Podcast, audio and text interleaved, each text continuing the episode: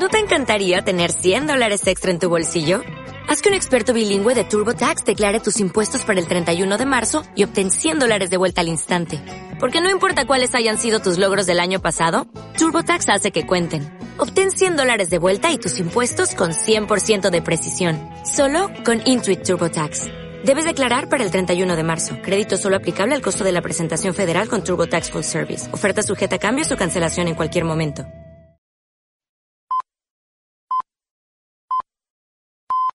Peggy 18. Bienvenido a una nueva edición de Emporio Salgado. ¡Estúpidos! ¿Sabéis contar? 1, 2, 3, 4, 5, 6, 7, 8, 9, 10, 11, 12. Yo os digo que el futuro es nuestro. Si es cierto que sabéis contar. ¿Me follaríais? Yo me follaría. Saco. Con el patrocinio de adptv.com y videochaterótico.com. ¡Ay, jovencísimos hijos! Vuestra época es terrible. Constantemente se atenta contra la paz de las gentes de bien, incordiando el confort y el bienestar de las familias honradas y trabajadoras.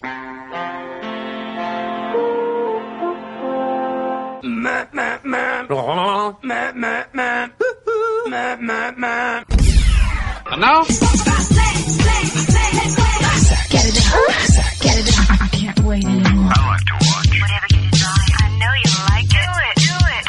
We do it all night long. Hola, ¿qué tal? Bienvenidos al show de shows, bienvenidos al podcast de. Hoy hablaremos de zorros y de conejos.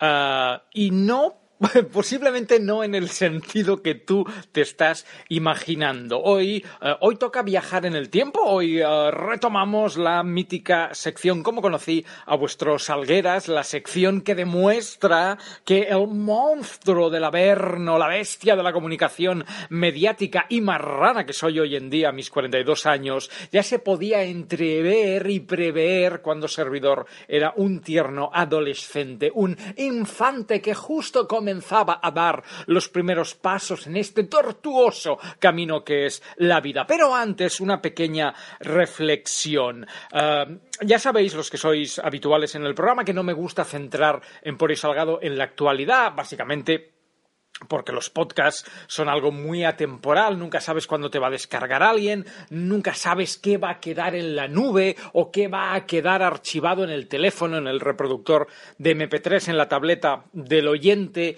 Entonces, claro, ceñirse a la actualidad es como muy peligroso porque puedes llevar al aburrimiento o puedes tocar temas que cuando la persona escuche ese podcast, ese capítulo, pues ya estén estrictamente eh, desfasados. Claro que siempre puedes hablar de nostalgia, de los Goonies, de los Gremlins, del Super Mario, de la Master System, uh, de los chochos peludos que se llevaban en los años 70. Uh, que por cierto, por, perdón, eh, hago, una pausa. Hay como una especie de corriente que dice que vuelve el chocho peludo. Pero es mentira. Es mentira. Y lo digo yo que por suerte o por desgracia, uh, en el trabajo, uh, en mis entrevistas, en la cantidad de programas que hemos grabado en el Salón Erótico de Barcelona, en el Salón Erótico de Valencia, de Madrid, de Alicante, etcétera, etcétera, pues chochos, oiga, unos cuantos he visto. ¿Qué ocurre? Ocurre que sí hay actrices que llevan el pubis peludo, o sea, se, la parte frontal, o sea, si tú ves el shosho, de vagina uh, por delante, ¿vale? Básicamente un frontal. Sí que parece que hay pelo, sí que parece que esa señora, que esa muchacha se ha dejado un poco el toto a lo salvaje, pero todo lo que sería ya la parte interna, un poco los labios vaginales, esos han sido recortados, depilados, lasereados, uh, dilo como quieras. Uh, entonces es, es, como chocho peludo fake. En los años 70, 70 y 80, incluso 90, uh, un chocho peludo era un chocho peludo. O sea, era chocho, to, todo, todo, el, no sé si me estoy explicando. Todo el chocho era pelo, ¿vale? O sea, desde, desde un poquito más abajo de, de, de la raya del cinturón básicamente desde donde te empieza a salir pelo púbico hasta la raja del culo era todo, todo era chocho, todo era pelo. Ahora no, ahora hay solo como un toldo, hacen como una visera de pelo, pero lo que sería ya más la parte que puede quedar eh, influenciada por flujos, orina, etcétera, etcétera, eh, eso ya lo llevan depilaico e higienizado, ¿vale? No sé por qué me ha venido este pensamiento a la cabeza. Eh, me voy completamente de, de tema. Así que una cosa es, gracias Tony, me van haciendo, sim- iba a decir, me van haciendo símbolos, me van haciendo signos para que, que retome. Que una cosa es hacer un programa, pues, con, con temas que sí son recurrentes de la nostalgia, pero lo que es la actualidad, actualidad, a mí nunca me ha acabado de, de convencer. Pero tengo una cosa dentro que la quiero sacar, eh, que la quiero compartir con vosotros, que además ya ha sido parte de, Emporio Salgado y, y creo que, bueno, posiblemente, aunque tú escuches esto dentro de tres meses respecto a cuando yo estoy grabando, pues bueno. eh, yo me he quitado el peso de encima, a ti tampoco te va a trastocar mucho, ya está, de perdidos. eh, from lost to the river, que se diría en, en inglés. Eh, hace pocas horas para mí, unos pocos días para mí, el cómico David Suárez, al cual yo adoro, adoraba Va- va- vamos a ponerlos en vamos a ponernos en adoraba porque no sé muy bien a partir de aquí por dónde va a ir su carrera. David Suárez eh, se dio a conocer por la webserie Vincent Finch, luego es, eh, fue la mente pensante detrás de Famosos y una vieja, eh, ha hecho un montón de cosas, últimamente llegó a colaborar con Buenafuente, que existe la famosa leyenda urbana de si Buenafuente lo despidió de verdad o fue todo un poco de pressing catch. Llevaba tiempo colaborando en el You No Te Pierdas Nada de los 40 principales con Dani Mateo. Y el otro día eh, publicó un tuit donde hacía una especie de broma desafortunada o no, ese sería otro debate, sobre una mamada, una felación y una chica con síndrome de Down.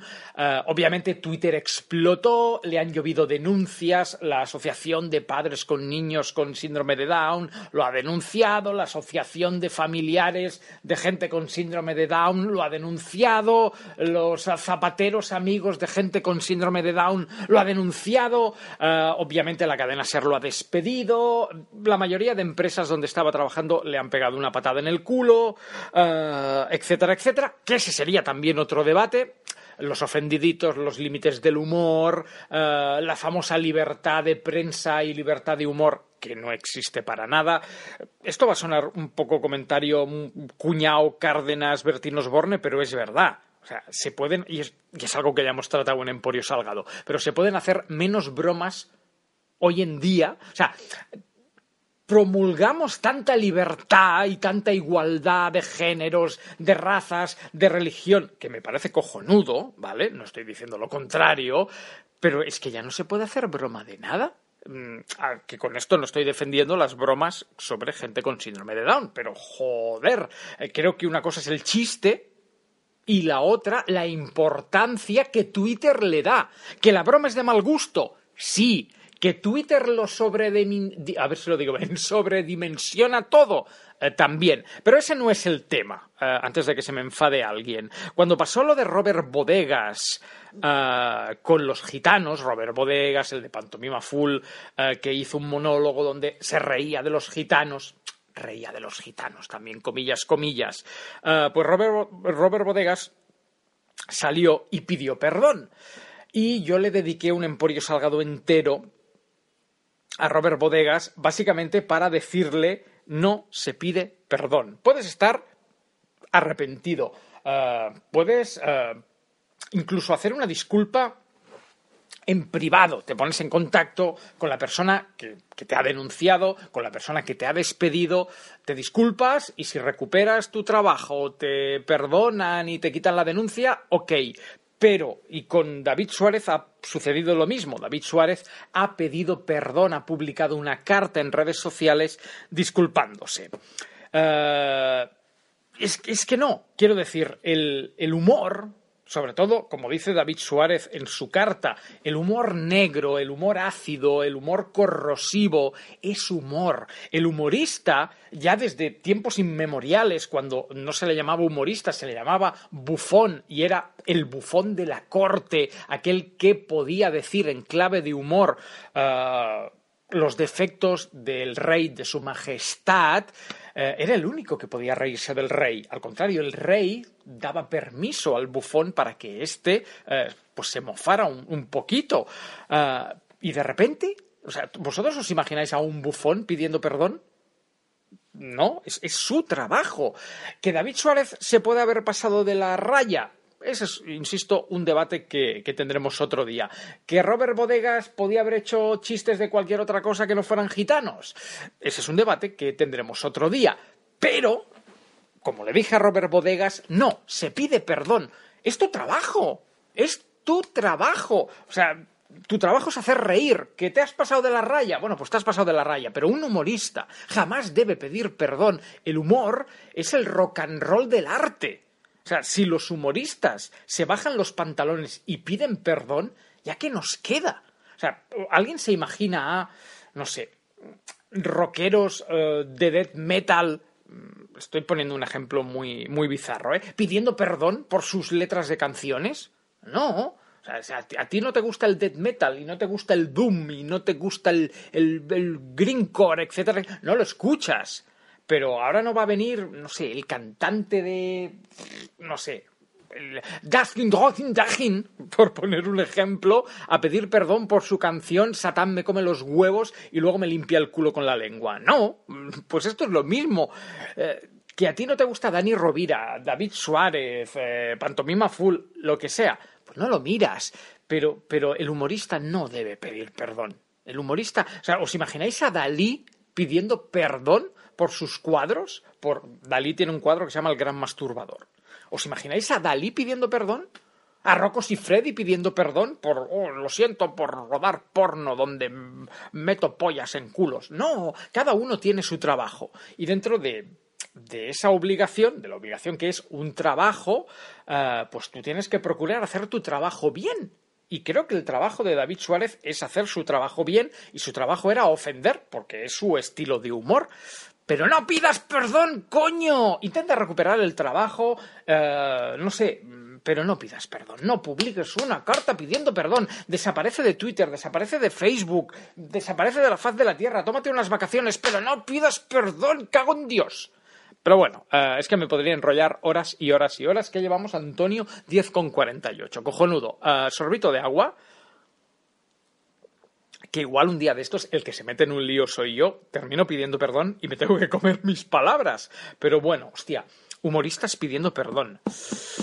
Humoristas pidiendo perdón, ¿qué será lo próximo? Bien, eh, vamos a viajar en el tiempo. Como he dicho mil veces, Servidor tuvo la suerte barra desgracia de asistir eh, y ser educado, formado eh, en un colegio en un colegio y por un colegio de curas fascistas. A mí me pegaron, a muchos de mis compañeros nos pegaron, Uh, de otros llegaron a abusar sexualmente. Algún día saldrán las noticias.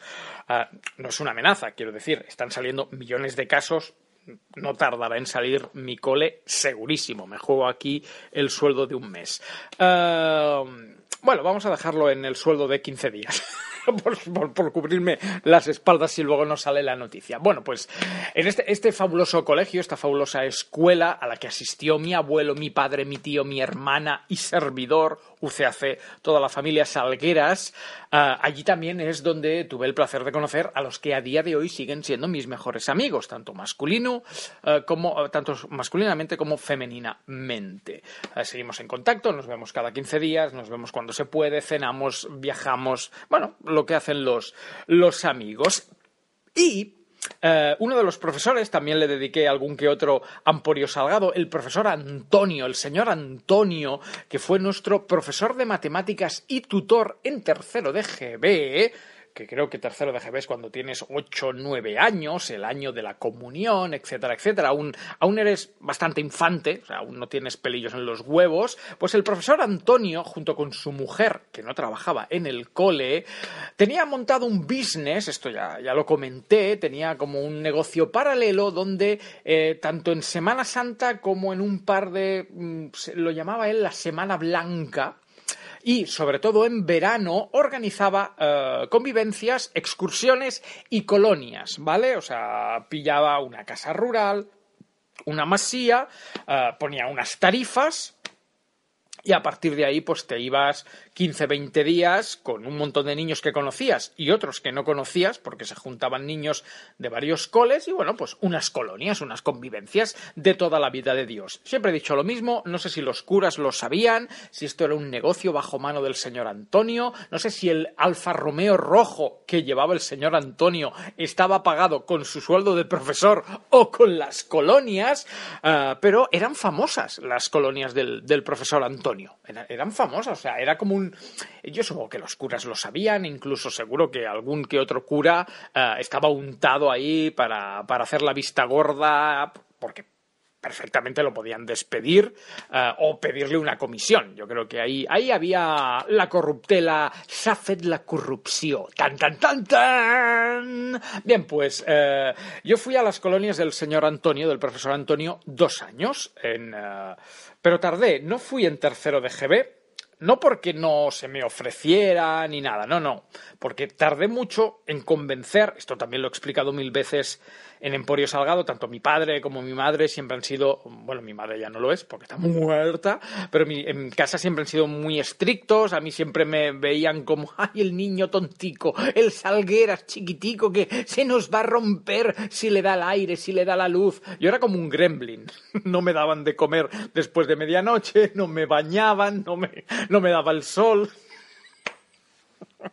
Y me costó mucho. eh, yo, era, yo era un mogwai, yo era de.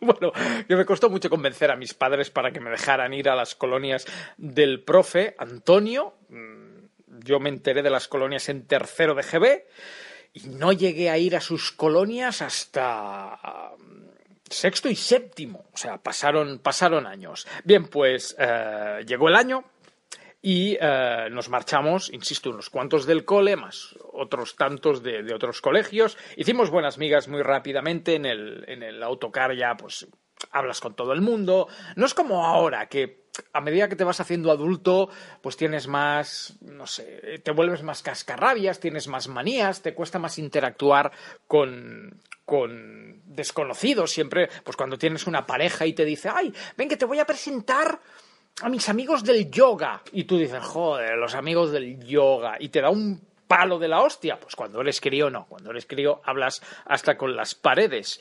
Eh, y en- insisto, en el autocar, pues ya se hacían los, los nuevos amiguitos. Eh, y las colonias, vamos a empezar con los animales, porque he dicho que hablaríamos de zorros y de conejos. Vamos a empezar por el zorro. El zorro eh, no me refiero al animal, sino que me refiero a eh, la mítica serie de televisión, las míticas películas de El Zorro. Que por cierto, se dice, la leyenda urbana dice que Bob Kane, el creador de Batman, se inspiró, robó un poquito de El Zorro eh, para crear a Batman. Los dos de negro, la capa, los saltos entre edificios. Bueno, sí que hay ciertas similitudes entre el zorro y el caballero oscuro. Pero como, como con lo de David Suárez y los límites del humor, de eso hablaremos otro día. Vale, eh, pues en estas colonias se organizaba una cosa muy divertida, que era el zorro, ¿vale? Y, y molaba mucho. Igual lo piensas ahora y dices, qué cutre, pero en aquella época cuando tienes 12 años, 13 años, mm, cuando es la primera o la segunda vez que pasas 15, 20 días sin tus padres, sin tus hermanos, pues cualquier cosa te dices, hostia, mola. Y el zorro era una de esas cosas que molaban mucho. Eh, el primer día llegabas a la casa de colonias, no sé, cinco o seis monitores, eh, y esos monitores, porque el señor Antonio era como el jefazo, pero no estaba siempre. Él venía eh, un par de días a la semana, venía a controlar que todo estuviera bien, pero el resto del día, tú, el resto de la semana tú estabas con, con los monitores y las, y las monitoras. Y, y estos elegían al zorro. ¿Quién era el zorro? El zorro era un- uno de los chavales del grupo eh, que era seleccionado en secreto. O sea, ellos el primer día o las primeras horas veían, hacían ahí, oteaban un poco para ver quién tenía aptitud de zorro. De zorro me refiero eh, del personaje, no del animal.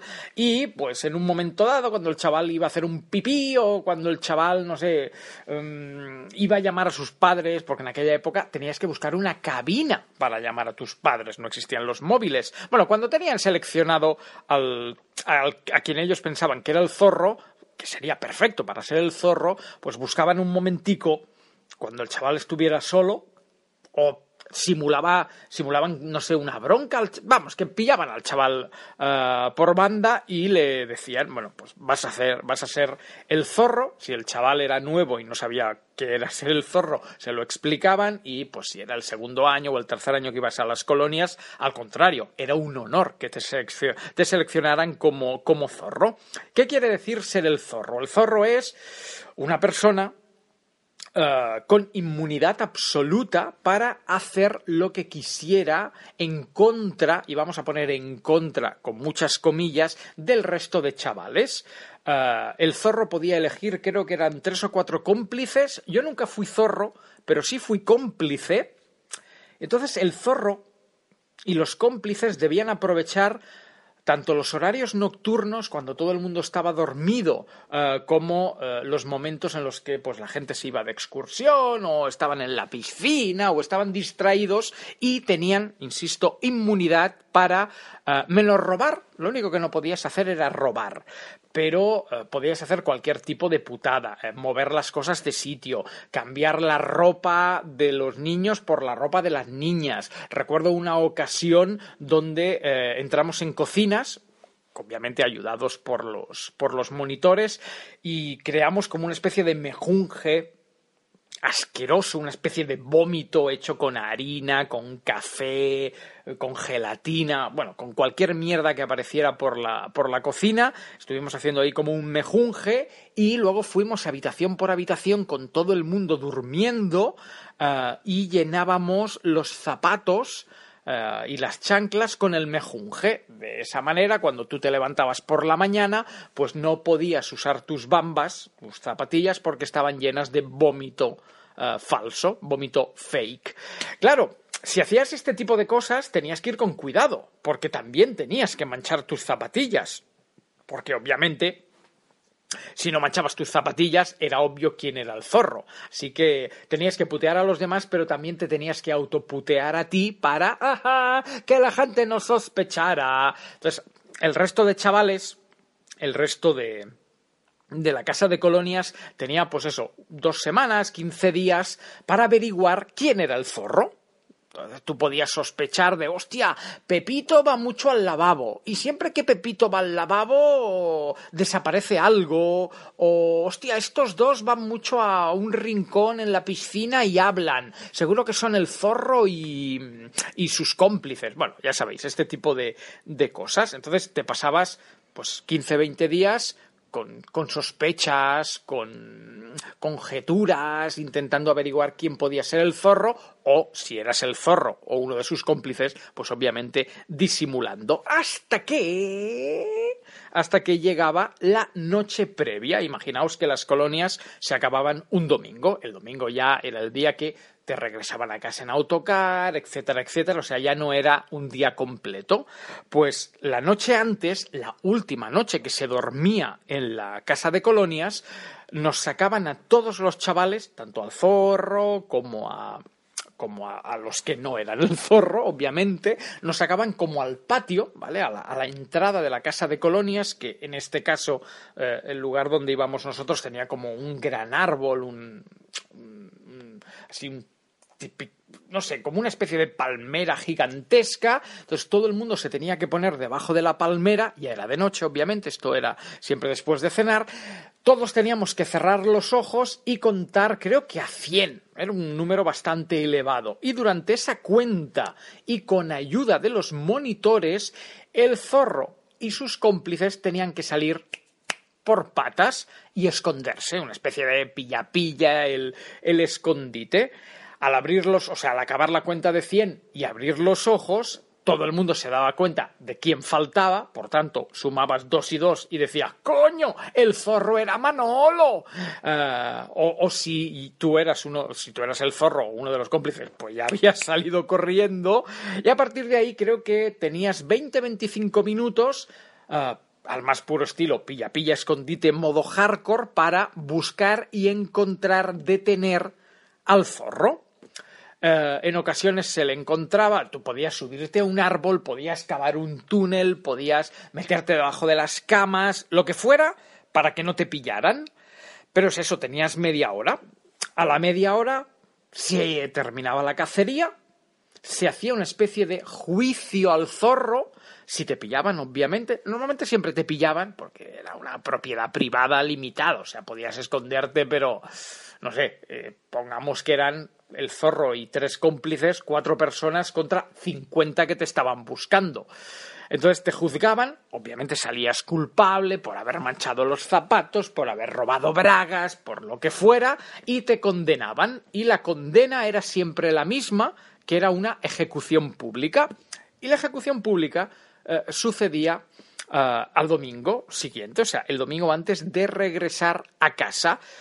Y, era- y en el fondo era una putada. ¿Por qué? Porque éramos, eran, erais niños, eh, pues eso, críos de 10, 11, 12, 13 años, si me apuras, te has llevado la ropa justa o te han hecho la maletica con la ropa justa para pasar esos días con tu bañador, tus chancletas, tu gorro y pues te has guardado una o dos prendas para el último día, pues bajar a, Barcelona en condiciones y que tu madre no piense que está regresando Robinson Crusoe de, de, de la selva. Entonces, claro, todos, o al menos en mi caso, siempre te reservabas ese poquito de, de ropa para no bajar a Barcelona pareciendo un, un pordiosero. Entonces, Claro, el último día como que te arreglabas un poquete, te arreglabas con, con esa última prenda limpia que te quedaba, lo único que no olía a, sudor y a campo y a selva y a, carreras y a excursiones. Eh, pero claro, si te habían pillado, si te habían juzgado, cuando ya estaba el autocar llegando, cogían al zorro y a los cómplices, los ataban a un árbol y el resto de chavales eh, podían ajusticiarlos eh, con globos de agua y con harina. O sea, te tiraban harina y luego te tiraban globos de agua, o al revés, primero globos de agua y luego, y luego harina. En resumen, que te quedabas hecho una mierda, que te quedabas hecho un pastizal, que te manchaban el pelo, la cara, la ropa limpia, las zapatillas limpias, y todo el mundo, 45 niños, llegaban a Barcelona en perfectas condiciones, el zorro y sus cómplices llegaban a Barcelona hechos una mierda. Te caía bronca de tu madre, te caía bronca de tu padre, porque ya le podías ex- explicarle, mira papá, es que he sido el zorro y he estado pues todas las colonias robando. No, no colaba, o sea, tu madre lo único que te veía era, veía que tus amigos llegaban hechos un pincel e inmaculados y que tú llegabas hecho una mierda. Pero bueno, era, era, muy, era muy divertido, yo lo recuerdo con mucho cariño y retomando el nombre de la sección, como conocía vuestros Salgueras, pues a partir de ahí vas pillando ideas y vas pillando eh, cosillas y las vas, pues eso, adaptando a la vida moderna. Y hoy en día, pues cuando le tienes que mentir a tu novia, a tu padre, a un colega, a un jefe, pues mientes y te escabulles, o al menos yo lo hago recordando aquellas excursiones y aquellas colonias y cómo yo que llegué a ser cómplice del zorro, pues tenía que disimular y no, no, cómplice, yo no soy el cómplice, yo no soy el cómplice. Así que parte de lo que hoy soy, eh, o una pequeña parte de lo que hoy soy, pues está, surgió en, en, aquellos, en aquellas cacerías del zorro. Y muy rápidamente, porque si no se acaba el programa, eh, el conejo. El conejo, eh, supongo que si eres un poco listo habrás sumado dos y dos. Éramos preadolescentes, las hormonas a tope, ya te pican un poco los huevecillos y se organizaban eh, sesiones de jugar al conejo de la suerte. La mítica canción de El conejo de la suerte ha venido esta mañana a la hora de comer. Oh, sí, ya está aquí, haciendo reverencias con cara de paciencia. No, con cara de impaciencia. Tú besarás al niño o a la niña que te guste más. Y si te tocaba, esto era una especie de pito pito gorgorito, pues tenías que besar un piquito, un piquito, nada de lengua, al niño que más te gustara. Ah, yo normalmente no me apuntaba nunca a las sesiones del conejo de la suerte, por una mezcla de timidez, de pasotismo. Yo estaba más por el zorro que por el conejo. Me parecía más divertido. Pero un día estaban jugando al conejo de la suerte eh, mi amiga Natalia, que además sigue siendo mi amiga a día de hoy, Vane, Vanessa, que sigue siendo eh, no amiga, pero sí conocida a día de hoy y muy amiga de Natalia, etcétera, etcétera. Eran como. En el grupo estaban bastantes compañeras de, de clase, bastantes, bastantes conocidas. ¿Qué ocurre? Ocurre que me dijeron, Alex, Alex, juega con nosotros. Y yo me senté y jugué al conejo de la suerte. Entonces, claro, a las niñas las conocía a todas, pero a los niños no y ellas tampoco. ¿Con esto qué quiero decir? Quiero decir que el único niño conocido del círculo era yo. el resto eran chavales desconocidos que puta gana de besarse con, con ellos. Tampoco tenían putas ganas de besarse conmigo, pero yo era como de confianza, yo era el salgueritas chiquitico, sabían que yo era casto, era puro, era, era inocente, así que me convertí eh, aquel día, mítico día, aún a día de hoy lo recuerdo y, lo llevo marcado a fuego, y esto es algo que he hablado con Natalia y con Vanessa en muchas ocasiones, eh, aquel día yo me convertí en el héroe del instituto, en el héroe del, colegio. ¿Por qué? Porque se inició el colegio de la suerte y le tocara a la niña que le tocara, me besaba a mí. Insisto, no porque yo fuera el más guapo, el más atractivo o el favorito de las niñas. No. Eh, lo hacían porque, pues eso, yo era de, de confianza. De confianza o de no confianza, pero yo aquel día me puse las botas a, a piquitos, me dieron piquitos todas, todas, todas. Obviamente se corrió la voz y pues todo el mundo quería conocer al chaval que se había que se había pasado el conejo de la suerte y me transformé en una especie de héroe aquellas colonias porque hostia, te han besado todas ellos no sabían el secreto, ellos no sabían que yo las conocía todas. Así que aquellas colonias yo quedé como un follangas, un prefollangas, un proyecto de, de, follangas. Lo gracioso de la anécdota, ya para rematar y acabar, es que hace pocos meses, el pasado mes de septiembre, fue el cumpleaños de mi amiga Natalia, nos reunimos bastantes eh, y salió esta anécdota Y estaba Natalia, estaba su novio, etcétera, etcétera. Y bueno, pues yo hice la broma de es tu novia, obviamente la quieres, te quiere, os acostáis, no os acostáis, whatever, pero el primer beso de esta chica lo tuve yo. no sé si al novio le hizo puta gracia la broma, pero bah, Supongo, supongo, que sí. Y además daba la casualidad de que varias chicas de aquella mesa, uh, pues su primer beso fue conmigo. Da, da, da, Alex el desvirgador de besos. Bueno, no sé. Mm, la gracia, la gracia. Uh, ya está, que quería, queríamos hablar de conejos y queríamos hablar de, de zorros. Misión cumplida. Como siempre, gracias por escuchar el show de shows. Mañana más y mejor. Un abrazo. Chao, chao. Acabas de escuchar Emporio Salgado con el patrocinio de adptv.com y videochaterótico.com.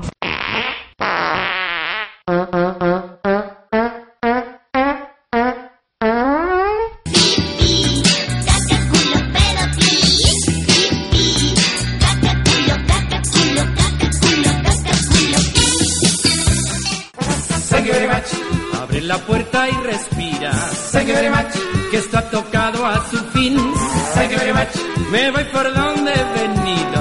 Thank you, thank you very, very much. Thank you very much. Te compraré caramelos. Thank you very much. Te llevaré a pasear. Thank you very much. Sonríe y canta conmigo. Thank you, thank you very, very much.